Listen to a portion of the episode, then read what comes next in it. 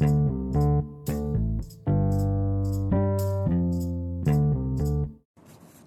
galera! Estamos nós aqui em mais um podcast para vocês com mais informações aí que possam agregar na, na, nas atividades que vocês estão desempenhando aí, tentando desempenhar no seu dia a dia. Galera, vamos falar sobre como melhorar a performance, como melhorar seu condicionamento, como fazer com que você se aguente mais o tranco em relação à vida, em relação ao trabalho, em relação à família e em relação principalmente às atividades físicas, que lógico, quanto mais você rende nos seus esportes, mais naturalmente teu corpo pode condicionar a atividade. E ter também as sequências aí da mudança corporal, né? Tanto da qualidade muscular, qualidade de gordura corpórea. Então, o condicionamento físico ele faz naturalmente com que esse corpo se transforme num corpo atlético.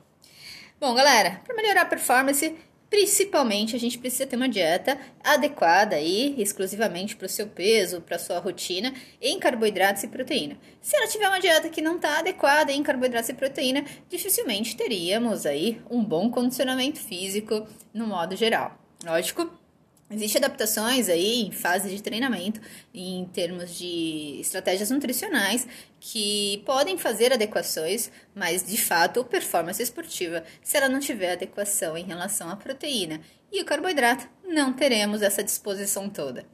Bom, o carboidrato é uma fonte de energia, é o ativador do metabolismo. Então, hoje em dia, se a gente não fizer uma adequação do carboidrato diário, logicamente, essa fonte de energia ela vai ser um pouco mais lenta, mais tardia, né? um pouco mais é, desequilibrante ali em relação à performance se você está buscando.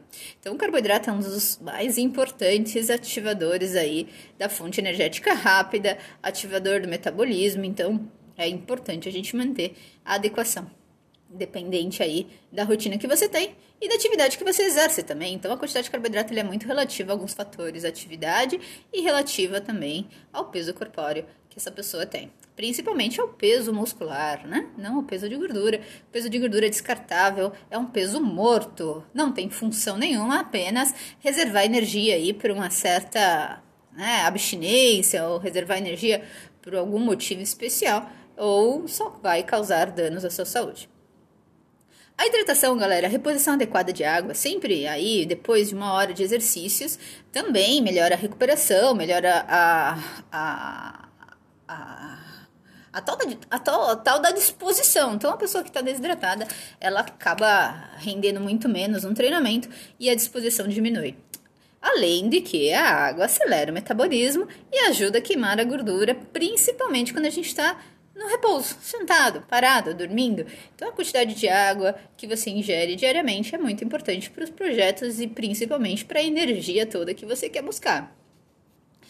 É, normalmente as pessoas falam assim, Janete, o que, que eu vou comer antes de treinar? O que, que eu vou comer ali? O que, que é adequado para eu comer? Gente, normalmente as últimas 24 horas que você teve reflete o quanto temos de energia para a prática daquele exercício. Então, lógico, o que, que você comeu nas suas últimas 24 horas vai refletir a necessidade que você tem de acrescentar algo a mais no pré-treino ou não acrescentar. Isso vai depender muito dessas 24 horas. Então, praticamente, nosso pré-treino começa 24 horas antes. Quando a gente fraciona a dieta, a gente pode aumentar até 20% a velocidade do nosso metabolismo, além de a recuperação ser mais rápida ao organismo. Então, as pessoas que realmente picotam a dieta de 3 em 3 horas, ou de 2 em 2 horas, ou organizam-se para isso, o rendimento em relação ao esporte é maior e o ganho maior de musculatura, recuperação, enfim, normalmente o metabolismo se torna um pouquinho mais acelerado. Dá trabalho? Dá, muito trabalho, porque exige uma regra de disciplina, e isso não é para todo mundo, e também não é para qualquer porque tem atividades diárias que não permitem essa dinâmica de dividir a dieta, de organizar a dieta dessa forma. Mas um atleta de fato, um atleta profissional, ele precisa dividir, porque senão o rendimento dele vai ficar abaixo e nenhum atleta quer ter rendimento abaixo. O atleta quer ser o melhor do mundo. Enfim, o objetivo dele é bater recordes. Então o atleta ele faz de tudo para realmente fazer o perfeito acontecer, apesar do perfeito não existir, mas eles tentam organizar-se bastante nesse sentido. E tem tempo também, atleta de verdade eles vivem disso, mas tem muito atleta que não vive só do esporte. Então é difícil essa programação de dieta, dieta ela é necessária para organizar, mas existem várias formas aí de a gente conseguir organizar de acordo com a vida que aquela pessoa tem. Para, para os resultados serem mais rápidos, assim, normalmente os treinos eles têm que ser três vezes por semana ou mais.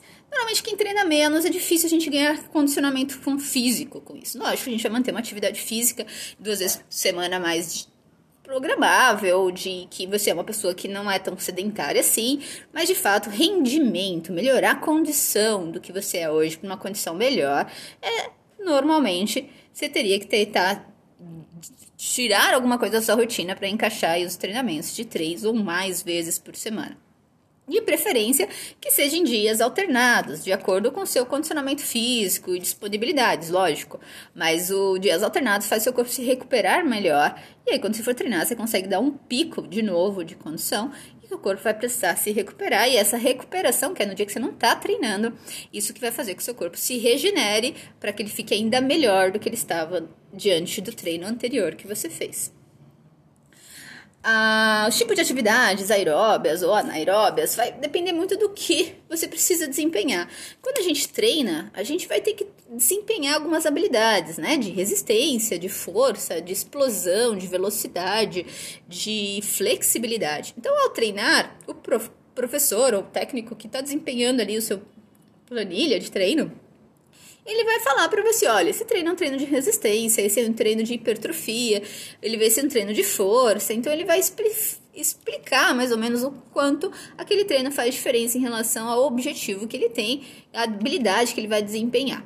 Muitos treinos têm mix de treinamentos, onde você trabalha flexibilidade, trabalha também isso dividindo aí a programação de treinos da semana, para que a gente consiga distribuir bem, né, toda a fase do treinamento. É, pode variar bastante, tá, gente? Então, isso depende muito do preparador, do treinador e do foco também com aquele treino, o tempo que aquele treino vai durar, a intensidade que aquele treino vai durar, o volume, a quantidade de exercícios que aquele treino tem. Então, isso tudo pode ser muito variável de acordo com a fase aí que você tá. Um treinamento, ele normalmente dura dois meses, né? Então, são, você fica ali normalmente dois meses fazendo aquele, aquele plano de ação para que de repente você vai precisar de um novo plano de ação, porque seu corpo já sofreu umas sequências de adaptações e aquele, aquele tipo de treinamento está precisando de um novo estímulo. Normalmente os suplementos aí que ajudariam a performance, lógico, primeiramente é tudo isso em jogo. Então eu preciso estar treinando mais que três vezes na semana, eu preciso estar com a minha dieta adequada em carboidratos e proteínas, eu preciso estar distribuindo bem minha, minha alimentação ao longo do dia, de acordo com a minha disponibilidade, eu preciso estar bebendo água suficiente. Aí sim vem a cerejinha do bolo, né? Então aí sim a gente tem lá um suplemento que realmente, se isso tudo está adequado, o suplemento vai sim fazer efeito.